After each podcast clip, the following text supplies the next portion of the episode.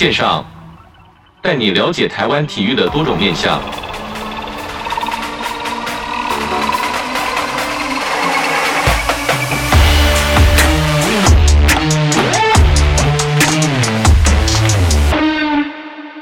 体育线上带你了解台湾体育的各种面向。Hello，各位听众朋友，大家好，欢迎收听本周的体育线上，我是子敬。本周体育线上报呢，要跟大家来聊一下二零二二第四届杭州亚洲帕拉运动会相关的夺牌过程。那大家就会很好奇，就说：诶，杭州亚运不是结束了吗？为什么又多一个杭州亚运呢？那这个后面这个杭州亚运呢，其实是叫做亚洲帕拉运动会。那跟前面有最大不同的，就是后面这个赛会呢，是专门为了身心障碍的选手来设计的比赛。那当中也有这个分级制度，不管是你今天是这个呃眼睛看不到啦。或者是身体有所残缺的选手呢，都能透过这个公平的分级制度呢，让这些身心障碍选手也能穿上国家队的衣服来为国争光。那今天很高兴邀请到的是教育部体育署全民运动组的陈思伟专员来跟我们分享相关的夺牌过程。专员你好，呃，子敬主持人跟各位听众朋友们大家好。那先请专员跟我们分享一下这次第四届这个亚洲帕拉运动会中华队的英雄事迹。我们这次好像是拿到了四面金牌、四面银牌跟十二面铜牌。这个项目的夺牌过程中，应该是非常的激动吧？是因为的确啊，这一次的那个亚洲帕拉运动会的代表团是我国参加亚帕运历史以来啊，组团规模最大。然后参赛种类最多，以及相关专业人员，包括我们的医师、物理治疗师，还有防护员，还有甚至是照护员等等的配置是最足的一届。那等等的一个规划，都是希望让我们的帕拉运动员有就是参与竞赛的一个舞台，并且有一个坚强的相关的专业的辅助团队来协助他们，可以就是获取更好的成绩。那的确，我们这一次哈，就是获得了四金四银跟十二铜。那想说，刚好借这个机会，也跟听众朋友们分享，我们里面有主要的几个参赛的一个亮点。第一个啊，是我们这一次总共的二十面奖牌里面啊，因为有一些是混双或是双打的比赛，是那总共啊夺牌的选手里面有呃二十面的奖牌，有三十人次的选手有夺牌。那在这三十人次里面呢、啊，其实有十九位以下，十九人次是属于二十五岁以下的选手。哇，是未来的青年军。对，那另外更有五人次是十七岁以下的选手。那这一个就是选手夺牌的数据啊，就是也可以看到说，因为近年体育署跟我们的中华帕拉尼匹克总会有合作，我们有特别推动潜力新秀的培育计划，来让我们的一些帕拉运动员，甚至在呃，学龄的那个帕拉运动员有更充足的资源跟相关这个备战的一个服务，让他们可以增强他们竞赛实力。那这个部分是想说一开始特别跟听众朋友们分享的，就是我们潜力新秀的部分已经逐渐上来了。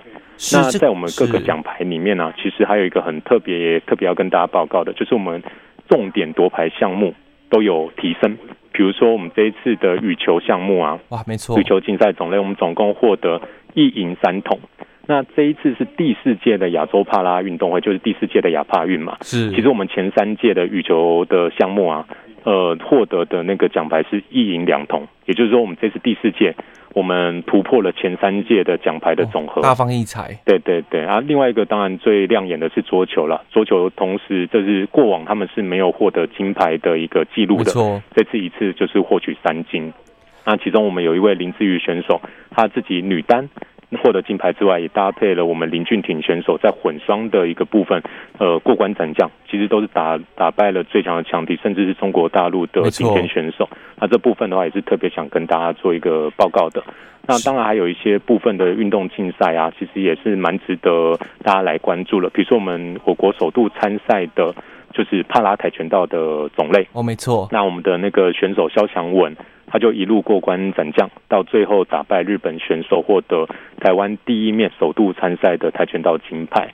那我们另外还有像我们的射箭的竞赛种类啊，前三届都比较可惜，都未能夺牌。那这次有一位吴宗宏选手，也在就是双呃双人赛的部分啊，有为台湾拿下一面铜牌。那这是这一次参赛里面呢、啊，我们就是想说可以特别跟听众朋友们分享的。是，刚才像专员有讲到这个青年这个青年军的这个养成计划，哇，觉得说应该这个计划在可能呃五年前或者是十年前可能就已经拟妥了，然后包包含这些选手培训。那其实这些选手在这个这么年轻就夺牌，相信对于未来可能五年、十年或者二两届、三届之后的这个帕拉运动会，都是有一定有很好的成绩去呃，应该说衔接去养成的吧。对，没有错。那当然，我们期待就是我们这些就是青少年选手，他可以持续展望二零二六的，就是那个亚帕运以及二零二八的帕运，这样期待他们可以有持续两届以上的综合性赛会的参赛的实力。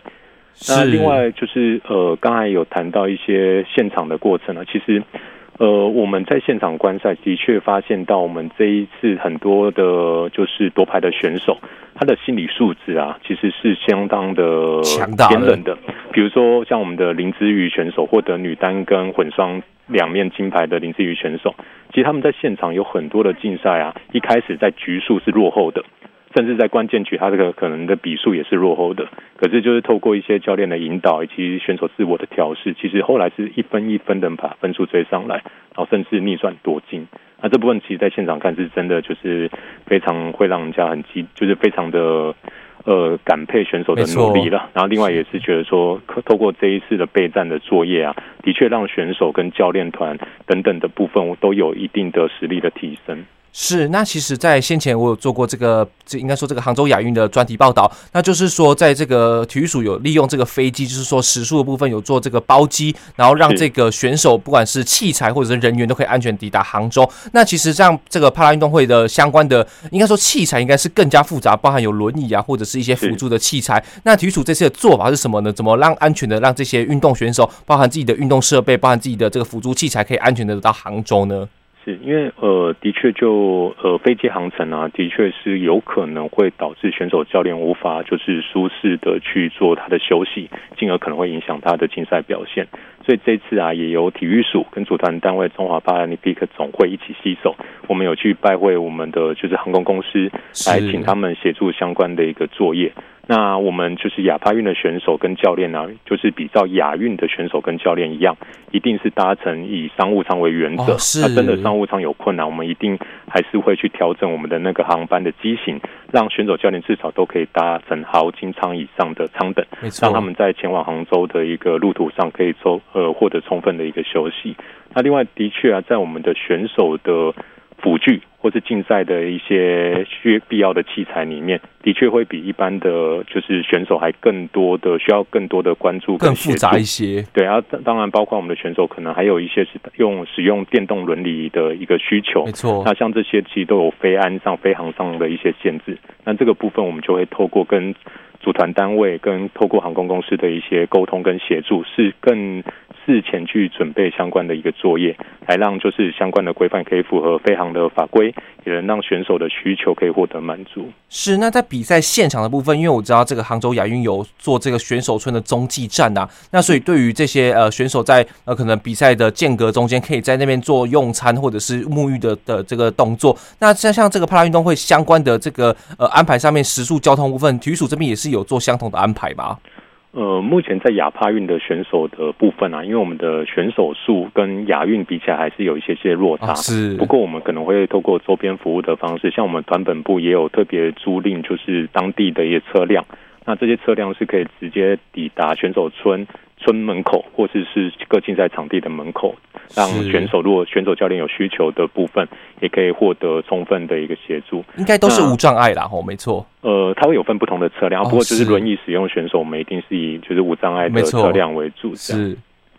那其实，在这个欣赏赛事的同时，就是在转播的同时，就看到赛事名称都有这个英文加上数字。其实，这个对于一般的广大听众朋友跟观众朋友们都会有所的呃疑虑，就说：哎，这个东西到底是什么样的记号？例如像这个刚才这个专有提到这个刘雅婷这次参加这个标枪的选的比赛，那在前面就有女子 F 十二级，那当中这个分级到底怎么去分配呢？这个好像很多很复杂的感觉。是这个的确，一开始看到这些符号或数字，可能会觉得有一点点困惑，甚至会觉得好像有点复杂。那不过啊，这些都是我们帕拉运动，因为它我们帕拉运动会啊，甚至亚帕运动会，它其实是属于全世界或亚洲区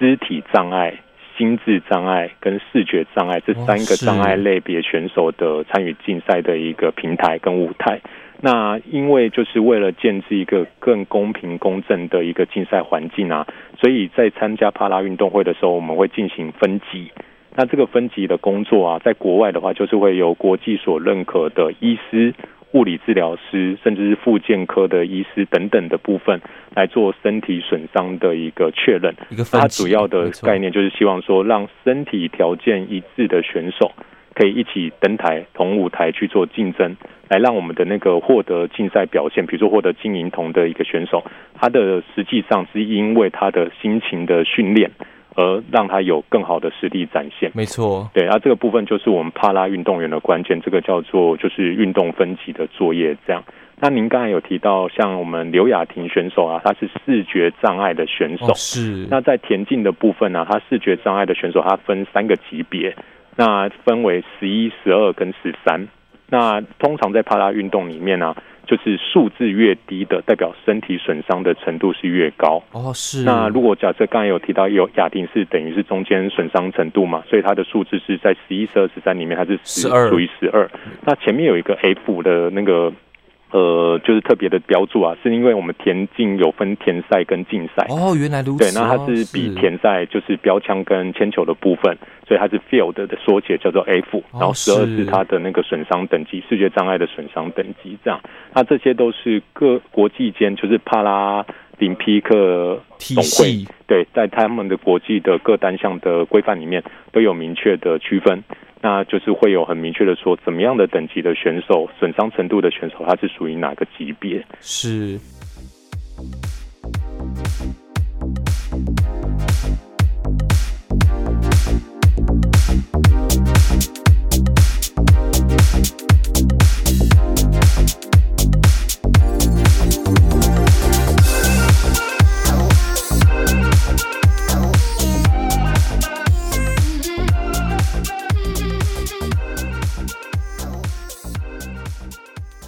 那当然说，就是在损伤的级别部分，是到现场部分，应该说在赛前还会再由同这个国际专业的医生跟物理治疗师等等相关会诊才会去做分级吗？还是在国内我们说的算呢？呃，他我们国内有做一个，就是我们有委托中山医学大学有去执行，就是呃分级的一个相关的一个服务跟作业。哦、对啊，只是因为我们国内的分级的选手，原则上他取得国内分级，就是参可以参加国内的赛事。哦，没错。那如果要参加国际赛事的话，还要配合国际总会或单项协会的一个规定。在各个赛会前会进行这个一个叫赛前分级的工作，哦、是，对啊。只是如果就我们参加的亚帕运，或是明年即将到来的巴黎帕运啊，像这些综合型的顶级赛事，原则上参加的选手他应该已经在就是参加这个综合性赛会以前，已经有积极的参与各单项的比赛。哦、是。那在各单项比赛，他就会确认他的级别，然后并且取得资格之后，才有办法参加亚帕运或是就是巴黎帕运这样。是程序上面会稍微来的比较多一些啦，不过这也是为了这个比赛的公平性。没错。那再来就是说，国内目前有多少这个身心障碍者的选运动选手？那国内对于包含亚帕运或者是帕这个奥帕运这个奥运的部分，这些选手的培训，体育署这边有提供什么样的协助呢？因为就一般的这个普罗大众可能认知，就是说，哎，运动选手的应该说管理跟训练都是集中在这个左营左左训中心。那像这个相关的身心障碍选手，那他们的培训地方到底在哪边？体育署会集中来管理吗？呃，目前就国内比较积极参与的身心障碍的竞技选手啊，我们评估大概就是会落在一千八到两千五中间，那也还蛮多的。那会讲这个数据的主要原因，是因为我们两年一届的有会办一个全国声音障碍国民运动会，是由教育部主办，然后二十二县市政府会组队参赛。那参与的那个选手数大概就落在一千八到两千五中间。那当然，他可能还有其他的，因为他会有一些县市参赛人数跟队数的限制，所以这个一千八到两千五大概是最低预估的，比较保守啦。对对对，那。就目前对于声音障碍选手，因为可能会分不同的层次啊。县市代表队参加全国声障运的部分啊，可能会是由县市这边来组队跟培训，做县市代表队的一些相关的服务。那针对全国就国呃国家等级的，就是国家代表队的部分啊，就是我们体育署跟相关总会跟协会，就是努力提供服务的一个范畴。这样，那以目前来讲啊，我们有一个类似金字塔的推动架构，因为其实我们认为，就是跟其实一般的选手的训练一样了，就是我们整个母数。就参与运动的人口要多，必须扩大，对，我们才有机会从中去拔擢更多的就是高度竞技没错的成绩的运动员这样。所以其实我们大概这个金字塔里面分为五个层次，最底层的、啊、其实我们是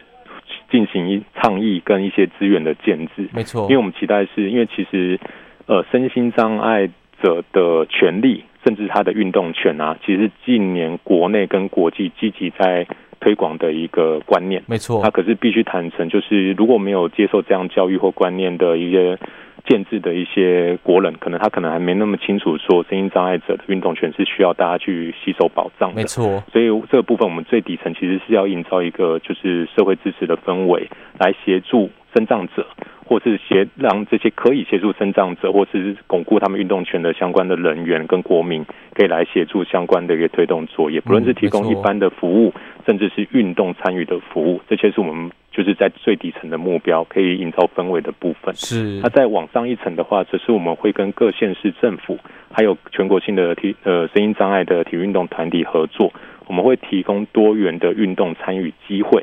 来让生障者就是。当他们自己理解说自己有参与运动的需求跟权利之后，也让他们在社区里面有参与运动的一个机会跟舞台，那进而就是建立他们的运动习惯，进而可能就是变成是呃引入到竞技入门的一个可能性。没错，那这是在我们的底层第二层的部分。那再往上啊，就是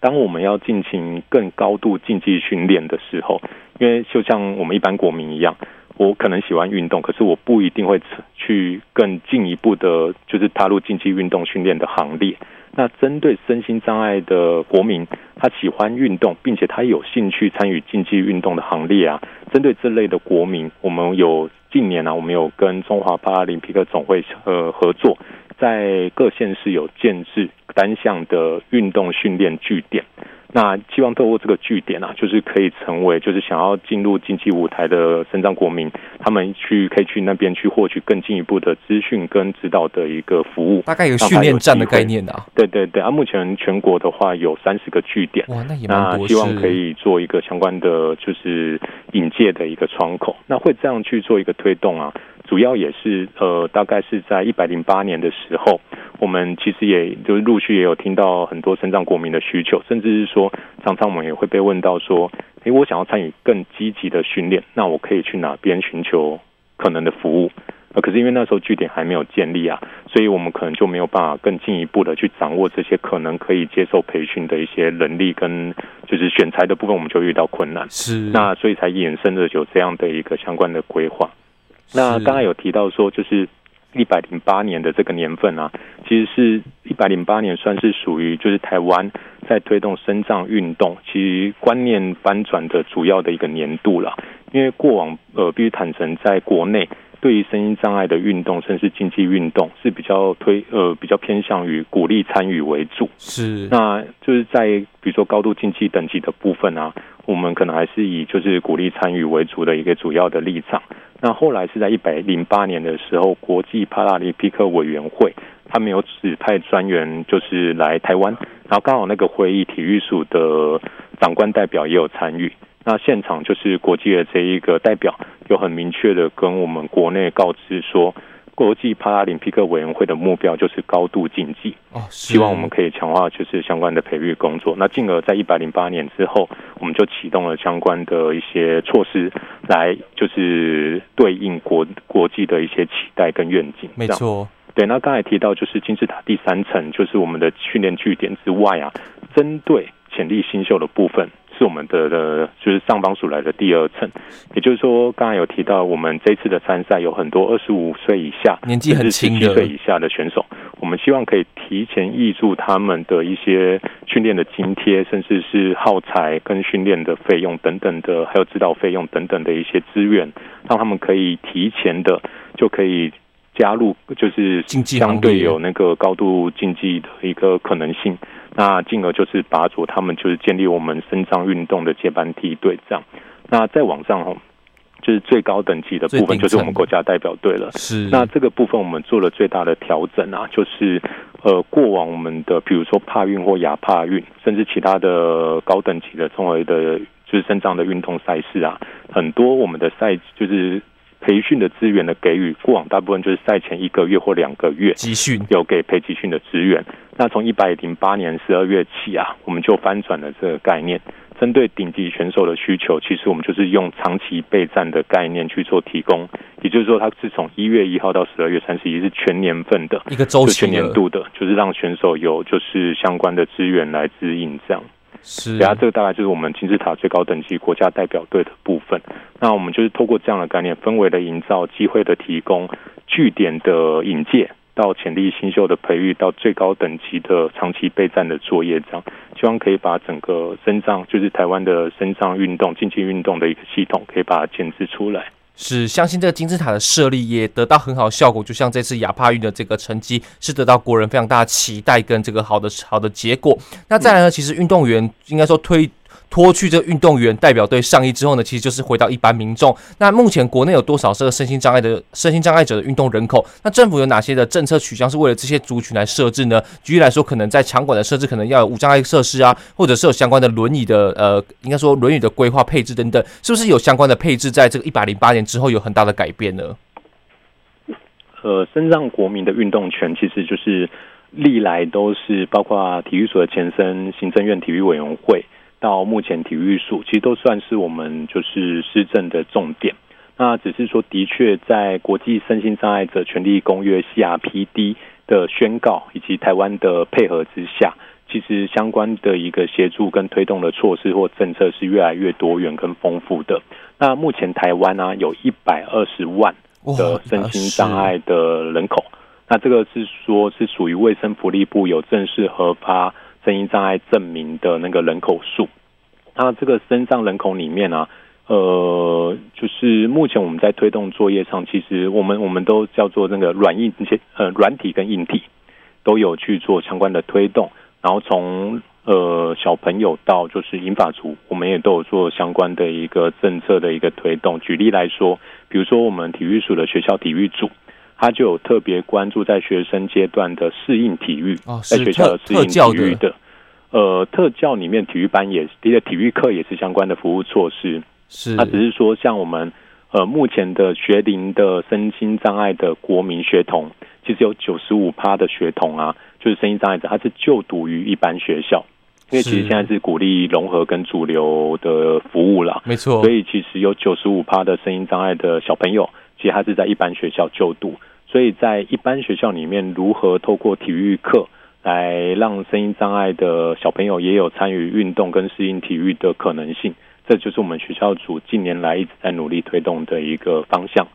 那另外，在您刚才主持人这边有提到的运动设施的部分啊，则是我们体育署的运动设施组这历来就一直努力的一个方向跟措施。那这边我们有看到就是。呃，主持人这边也有特别关心到，就是有关我们那个运动设施啊，在相关的服务跟建设上有没有什么特别规定？那这个我们也有跟特别跟设施组请教哦，就是因为其实依据现在台湾的那个建筑法规啊，是就是内政部有一个建筑物无障碍设施设计规范，其实只要是新建的场馆，都必须要符合相关无障碍设施，来提供声音障碍者友善环境。这个是就是必要要达成的要件。是。那另外针对就是体育署补助新整建的公共运动设施的部分啊，这是我们另外有教育部的公共运动设施设置及管理办法，那里面就有很明确的针对符合声音障碍者权益保障的相关的规范，包括相关的设计跟相关的空间，以及提升这些硬体的可及跟可用性。这个里面都有相关的一个续名，并且我们也会参考国际单项协会的一个呃各级运动场赛事场地的规格的建议啊，就是来辅导就是各县市政府来落实相关的一个无障碍设施的建置。因为目前在推动就是相关硬体的部分啊，其实我们主流的概念叫做通用设计，是，也就是说我们希望可以设计的这一个场馆出来。是符合各年龄层，然后以及身障者跟非身障者的一个使用需求，更贴心一些啦。对对对，那这个就是呃，像刚才有跟主持人分享，我们有九十五趴的学童，声音障碍的学童是在普通班一般学校就读。没错。另外，其实啊，在刚才提到了一百二十万的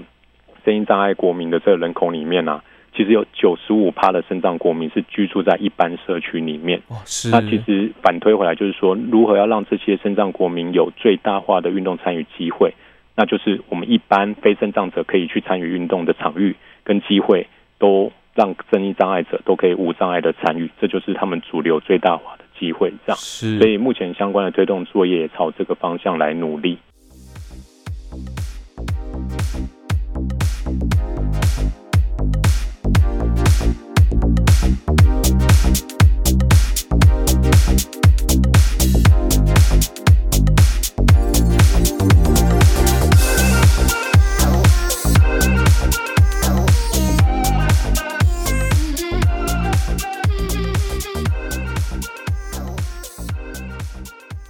那再来就是说，教育部有透过这个备战期程优化、资源待遇优化、跟训练服务优化、跟培诶、欸、这个培育模式优化这四个优化的优化作为啦。那这些面向分别是什么样的方式来协助我们这些帕运的选手呢？OK，就是刚才有稍微提到，就是备战期程优化的部分，就是我们把过往只有综合性赛会前一到两个月的备战资源啊，把它扩增是长期备战。那我们的目标就是，原则上就是未来帕运结束后一回来，选手一回来，他即刻可以接轨亚帕运的备战。哦，是。那亚帕运备战结束后，即刻接轨帕运的备战，让选手的就是训练资源可以有长期的提供跟挹注。那必须坦诚，因为现在国际的竞争的强度也越来越高，透过这样的方式，我们选手才更有机会来站上舞台，跟其他选手做，就其他国家的选手做竞争。这样，对。那资源待遇优化的部分呢、啊？这是我们分别在一百零七年跟一百一十二年，就是今年，我们特别针对选手的他的那个零用金跟生活津贴的一个制度有做调整。那以我们的声音障碍选手的部分来说，我们一零七跟一百一十二年这两年的调整啊，都是完全参考就是亚奥运国训的一个基准，让选手在集训期啊，他有一定就是。更符合他们需求，跟免去他们去烦恼日常生活的一些相关的津贴的一个呃额度的调整了。那比如说以这次亚帕运来说，集训期的选手，他如果是属于，因为还要看他的背景的状况，那他如果是属于大学毕业而未就业的选手啊，在这次的亚帕运帕呃亚帕运的集训期，这位选手他可以领。日常零用金跟生活津贴是四万六，是。另外，他还有可以领代表队加给，这次亚帕运的话是五千一百块。那这两项加起来大概五万多。那假设他之前是参加帕运或亚帕运有取得前三名的选手，我们另外还会只给他就是成就加级的费用。哦，了解。来让选手可以更不用担心相关的津贴跟日常的所需，可以更专心于他的训练上面。是。那另外刚才有提到训练服务优化的部分呢、啊？主要就是因为过往我们的训练，就是身障选手的训练，我们主要关注于在一般的专项训练，比如说我们就是提供资源给选手以及他的指导教练。那可是相对的、呃，现在国际竞争的强度其实跟亚奥运跃趋一致了，所以包括运科的协助、体能的训练，甚至运动营养的咨询等等的部分，这个也是在一百零八年以后，我们逐步的参考经济的一个相关推动的作业，把它引入。那今年的确也有看到有不错的成效，来做一个成果的展现跟夺牌的状况。没错。那最后讲的就是培育模式的优化的部分啊，主要就是刚才讲的那个金字塔的概念啊，我们让就是氛围的营造到最顶尖的长期备战，来让整个就是参与的环境可以有一个正向的发展，这样。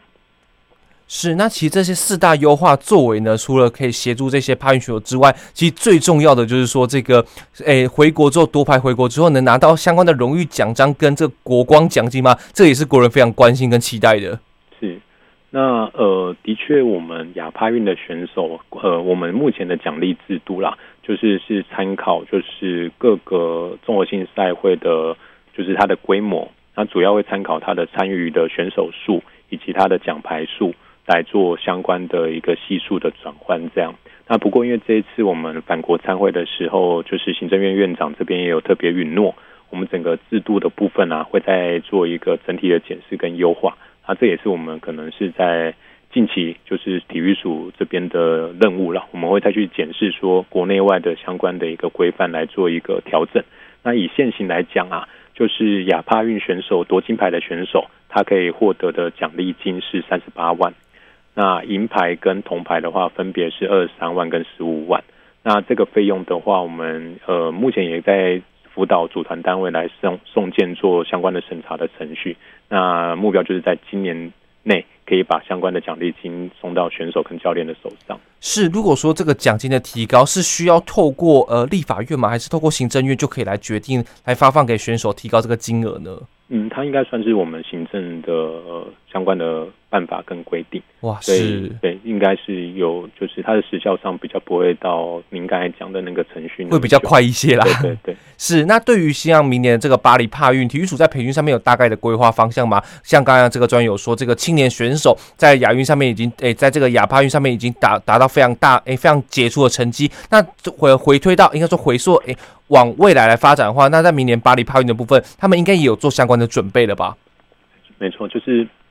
目前所有就是我们目前亚帕运的有夺牌的主力的选手，他们的训练的作业啊都是持续在进行中。那只是同步的体育署跟中华帕拉林匹克总会这边正在努力，就是就未来在巴黎帕运的，就是重点跟顶级的选手啊，我们目前正在讨论它的相关的周边的服务跟资源溢出的优化等等的作业。那可能会有几个方向，就是。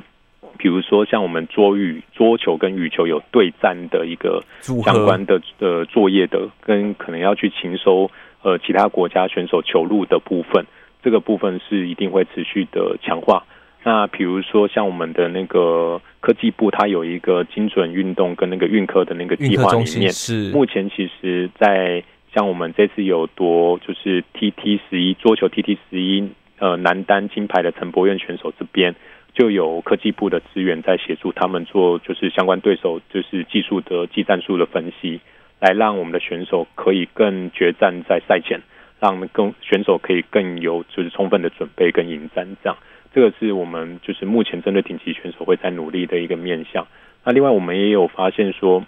呃，因为我们过往对于身障选手的训练都是以在地培训为主。那因为最主要是我们选手可能还要就是有兼顾他的工作或是课业的一个需求。那可是这一次我们的那个青年选手的表现里面，我们也看出其实的确有一批选手，他可能是属于就是全职的运动员。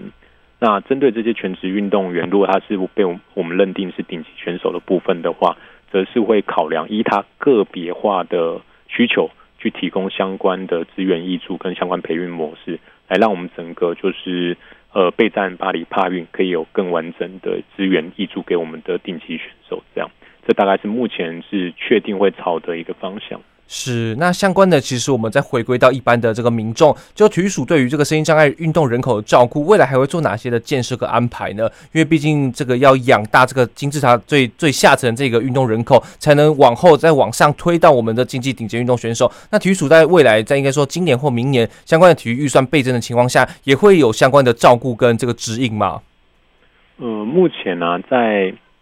呃单纯讲那个硬体设施的部分啊。近年就是行政院推动前瞻基础建设的部分，其实，在就是运动场馆设施的无障碍的相关的改善或新整建的部分，一直都是体育署推动的一个方向跟目标。那未来的相关计划也会朝持续朝这个方向，因为毕竟，呃，硬体就是我们就是参与运动人口的一个主要接触点啊。没错，那这部分的确是需要再持续建制跟优化的。那只是说，单纯有硬体之外啊。软体的服务跟相关的指导措施，势必是一定要赶快跟上的。所以，我们有很多的真能课程或是一些基础资源的建制，来希望就是有机会服务身心障碍国民参与运动的这些重要的专业人士，他们都可以都可以降低他们的参与的门槛。没错，也就是说，我们希望就是让比如说活动的主办单位啊，或是运动场馆的教练或是服务人员。他们都可以具备最基本的服务生各个障别身障者的相关观念，啊、没错。对对对，比如说他活动什么规划可以让肢体障碍者更便利的参与啊等等的这些方向，我们目前都有在去建制相关的手册、指引手册，来让大家，甚至还有就是开办就是真人课程，来让就是相关的国人可以一起来协助身障运动的一个推展。这样，那我就目前我们的规划上面，其实我们认为整个氛围的营造跟支持的观念的一个改善，其实就是优化了，有慢慢在增加了。最最主要的一个呃核心的一个重点，因为其实只有在观念转变之后，那个相关的资源才会陆续引入，那有越多人来支持身障者参与运动，整个我们的金字塔它才有机会发挥它的效果，这样。是，那今天很开心邀请到全民运动组的陈思伟专员来跟我们分享这个第四届亚洲帕拉运动会相关的夺牌过程跟这个呃精彩。应该说这些选手其实是子金非常佩服了，因为毕竟他们除了克服自己身心上面的一些障碍之外，他们又能代表中华队去夺牌去参加为国争光，这也是国人们其一定要持续去关注的一个一项的运动。那专员谢谢你哦，嗯，谢谢主持人，谢谢，谢谢。那我们体育现场我们下周再见喽，拜拜。OK，拜拜。